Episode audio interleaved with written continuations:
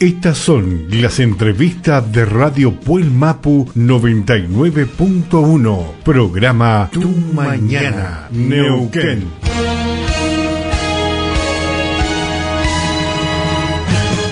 Tenemos ahí en línea a Ovaldo Sancafilo, a quien saludamos y le decimos buen día, Ovaldo, ¿nos escucha usted? Buen día, Lalo, al equipo de la radio, buen día a la audiencia. Bueno, gracias Ovaldo Sancafilo por la atención y también tenemos en línea a Carlos eh,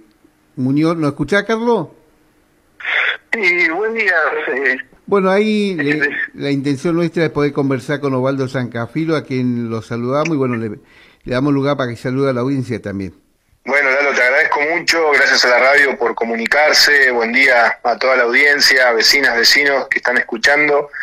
eh, seguramente no solo de Neuquén, sino de otros lugares también, agradecerles la, el contacto para poder dialogar en este día martes que parece que en la ciudad de Neuquén se viene muy lindo ahí, eh, muy lindo sol, así que eh, gracias por llamar. Bueno, la verdad es que es un, lindo día, pero también son días de mucho compromiso con el tema de la pandemia, donde la ciudad de Neuquén no ha quedado fuera del lugar de lo que sucede en el país con este tema de COVID, Ovaldo. Así es, tenemos una situación en eh, el conglomerado Neuquén, Plotier Centenario, a eso se le suma Cenillosa, también Cutralcó, Plaza y Zapala. Hay una realidad sanitaria que es la que se denomina circulación comunitaria del virus, con lo cual ahí hay una realidad provincial donde se concentra el 90% de los casos positivos de, de COVID y por otro lado la realidad del resto de la provincia, ¿no? donde tenemos una situación mucho más controlada desde el punto de vista sanitario, atento a todas esas medidas que se han ido tomando en el interior, donde básicamente cada vez que aparece un caso eh, se vuelve a fase 1,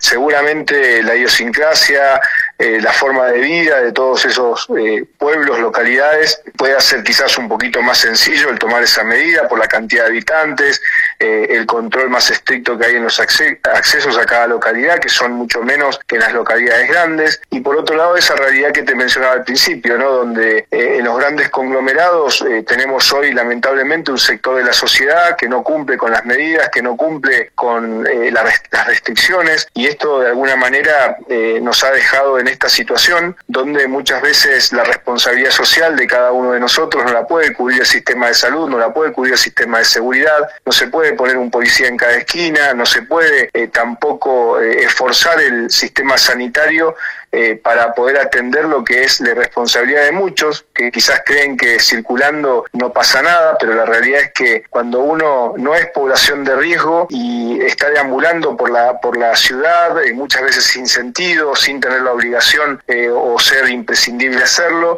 puede ser asintomático, se contagia, va a su casa, visita a la abuela, visita al tío, visita a la tía, visita a sus padres o visita a un familiar que es población de riesgo y lamentablemente ahí vemos las consecuencias muchas veces que se terminan dando y hoy por hoy eh, el sistema de salud está al límite, con lo cual eh, esas medidas que se han ido tomando tienen que ver justamente con eso, ¿no? Preservar la salud de las personas, por supuesto hay que buscar un equilibrio con lo económico, que muchas veces y más por estos días es muy difícil, pero bueno, hay que seguir trabajando porque la única forma que tenemos de salir de esta situación de pandemia, que es a nivel mundial, es haciéndolo juntos. Ovaldo bien lo decía la parte económica, dentro de los municipios del interior de la provincia, mayormente muchos viven del aporte provincial o tienen la economía propia. Y tenemos eh, un sector que depende del Estado, eh, hay un sector que su actividad económica radica en los servicios que presta el Estado, ya sea seguridad, salud, educación eh, o también los servicios públicos que prestan los mismos municipios. Y en ese sentido hay que decir que las tareas eh, se van complementando, ¿no? Para poder brindar justamente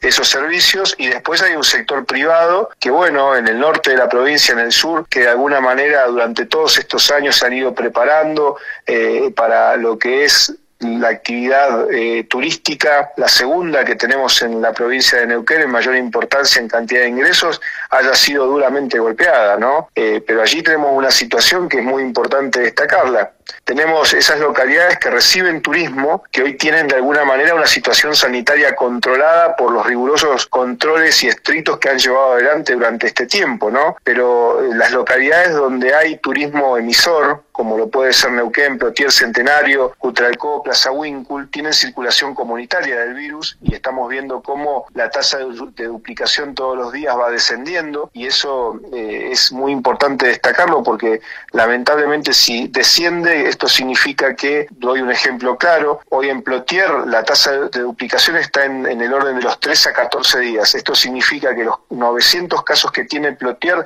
dentro de 13, 14 días, si no se tomaban estas medidas, íbamos a estar en 1800 casos, algo parecido ocurre en Centenario, algo parecido ocurre en Neuquén, ¿no? Donde son localidades que entre las tres tienen algo así como 400.000 habitantes. Contemplando que Neuquén puede estar en el orden hoy de los 700.000 habitantes, imagínate que tanto en el sur como en el norte, donde está concentrada la menor cantidad de población del resto de la provincia, eh, están esperanzados en poder obtener turismo de estas zonas. Si en estas zonas hay circulación comunitaria del virus, por más que ellos en el sur y en el norte tengan controlada la situación sanitaria, lamentablemente el turismo que puede ir de estas zonas puede generar focos contagiosos importantes, con lo cual lo que estamos haciendo hoy es prepararnos para esa temporada de verano para darle oxígeno al sector turístico que ha sido duramente golpeado. Así. Te saluda Carlos Muñoz. Sí, muy buenos días, ¿Cómo te va? Buen día, Carlos. ¿Cómo estás? Bien, bien. Sé que eh, ustedes estuvieron eh, reabriendo una, una empresa nueva que va, una empresa de de pavimento en el interior de Neuquén. ¿Me podés contar algo sobre eso? ¿Cómo llegaron ese acuerdo con la Intendencia de las Lajas? Mira, eh, allí una eh, iniciativa del municipio de la localidad de Las Lajas, apenas asumió la intendenta María Angélica Espinosa, tuvo que ver con poner nuevamente en funcionamiento lo que fue la planta de hormigón elaborado. Y a partir de allí se generó eh, la compra de, de una planta modular eh, usada. Eh, esto se puso en marcha a partir también de la incorporación de dos camiones mixer, también de capacitar alrededor de 20 empleados municipales y se puso en funcionamiento un plan de asfalto de 50 cuadras pavimento rígido, en realidad ese pavimento rígido eh, se ha llevado adelante en ese plan que, mencionaba de 50 cuadras, hoy están, están pavimentadas 46 cuadras, para que ustedes tengan una idea, en la historia eh, de, las lajas eh, habían eh, pavimentadas algo así como 14 cuadras en todo el casco urbano de la localidad, fundamentalmente en las calles troncales, en las arterias principales. Hoy este plan de pavimento urbano ha permitido que prácticamente todo el casco histórico de la ciudad de las lajas esté con pavimento, también se está haciendo una obra muy parecida en los distintos barrios, además se han llevado adelante la construcción de veredas, esto también ha servido para un plan de de viviendas que se están haciendo por administración municipal, la construcción de playones eh, deportivos en los establecimientos educativos, también eh, se han consolidado espacios recreativos en distintos puntos de la localidad y hoy se está llevando adelante la construcción de una ciclovía para unir las Lajitas, eh, que es un barrio, una zona urbanizada también de las Lajas, ahí cerquita del casco urbano, para darle mayor seguridad vial a aquellas personas que transitan en, en bicicleta o que se trasladan este, caminando así que estamos muy contentos con eh, haber recuperado esa planta de hormigón elaborado, insisto, una iniciativa del gobierno municipal que ha contado con un aporte muy importante del gobierno de la provincia, el gobernador en el año 2017, cuando se comenzó con esta idea, eh, ya ha hecho aportes y definido aportes por casi 34 millones de pesos en materiales para poder llevar adelante, insisto, la construcción de viviendas, playones polideportivos, 50 cuadras de pavimento urbano y lo importante también ahí destacar, Carlos, que también se ha formado mano de obra municipal para poder operar la planta, así que es una muy buena noticia. Sí, son alrededor de 36 millones de pesos que es la inversión que tienen como para ponerla en funcionamiento. Sí, en realidad eh, eh, la planta tuvo una inversión eh, mucho menor, ¿no? Esta fue una inversión municipal. Los, lo que va en el orden de los 34 a 36 millones de pesos es la inversión que ha hecho el gobierno provincial en la provisión de materiales. O sea, hablo de bolsas de cemento, hablo eh, de los materiales propios que se necesitan para poder llevar adelante lo que es la elaboración del pavimento rígido o del hormigón elaborado y esto es lo que posteriormente se utiliza para estas obras que te mencionaba, no, no solamente son cuadras, 50 cuadras de pavimento eh, rígido, sino también este, playones polideportivos, este, viviendas, eh, ciclovías, veredas, Así que bueno, esa inversión de 34 a 36 millones de pesos tiene que ver fundamentalmente con esto, ¿no? con la incorporación de materiales para poder operar la planta. Sí, y esa planta va a servir para también para ser usada por las localidades vecinas, también para pavimentar y todo lo demás, o solamente para las lajas. Es un proyecto municipal este, y la planta de hormigón elaborada es del municipio. Por supuesto que el municipio, en convenio con otras localidades, tranquilamente puede también contribuir a que se desarrolle obras para en las, en las otras localidades, pero esto por supuesto tiene un costo, eh, seguramente inferior a lo que puede ser la realización a través de una empresa privada, pero esa idea yo creo que también va a ser copiada eh, y, lo digo eh, en buenos términos, ¿no? O sea, puede ser una, una acción que se puede multiplicar y replicar en otros municipios de, de Neuquén. Lo que pasa es que es un proceso, ¿no? Donde tiene que existir una decisión política muy fuerte, tenés que trabajar fundamentalmente con los empleados municipales para que puedan cambiar sus este, actividades, ser reubicados. En este caso eh, es lo que hizo María, capacitar a más de 20 empleados municipales para que pudieran operar la, planta. También eh, obviamente hay que aprender a, operar este, los camiones mixer para poder hacer el traslado de de, los trompos este, correspondientes para, para eh, luego el depósito del material en cada uno de los lugares que se acondicionan para desarrollar ya sea las cuadras de pavimento rígido, los playones polideportivos o también lo que es la utilización de estos materiales en la, en la construcción de viviendas. ¿no? O sea, es un proceso largo, por supuesto estuvo un año aproximadamente para ponerse en marcha, hoy está funcionando a pleno, pero es una buena idea para, para que puedan llevar adelante otros municipios, eh, pero insisto, cada municipio tiene su, su dinámica y, cada municipio tiene su, su propio proyecto, ¿no? Eh, eh, en, esto, en las lajas hay una fortaleza, eh, seguramente en otro municipio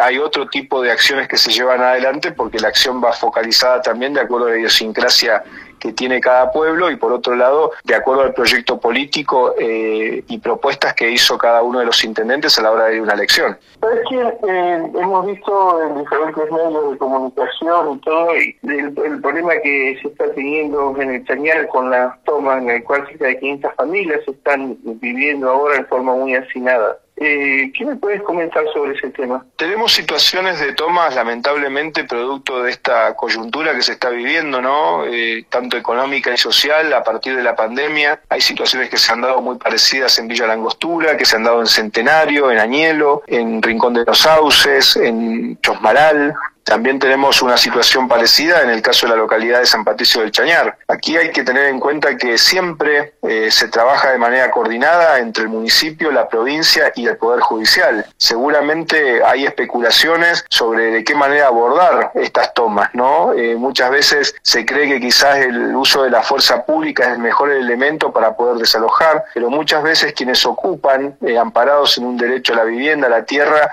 lo hacen con sus niños, niñas, mujeres y la realidad es que es muy difícil tomar una decisión de esas características porque uno eh, sabe cómo comienza un desalojo pero no sabe cómo termina. Y esto es fundamental porque aquí la responsabilidad es de todos. Eh, muchas veces cuando hay un hecho desgraciado, este, después aquellos mismos que piden que mano dura, piden que la policía desaloje, después son los primeros en mirar para otro lado cuando hay una situación eh, de desgracia o, trágica, ¿no? Con lo cual hay que ser muy responsables sobre lo que nosotros opinamos de estas cuestiones. Nosotros hemos elaborado siempre un plan conjunto con los intendentes, equipos municipales, se llevan adelante bloqueos de los accesos a las tomas, posteriormente la policía hace un trabajo de inteligencia, la policía lleva adelante un trabajo de identificación de cada una de estas personas, se le da intervención, por supuesto, a la justicia, y cuando vemos que esta situación ya no da para más, se busca, por supuesto, otras alternativas, como pueden ser etapas de mediación, donde claramente se establecen los liderazgos de esas tomas, porque muchas veces son distintos grupos y no hay un liderazgo concentrado en una o dos personas, sino que son varios con los cuales tenés que dialogar.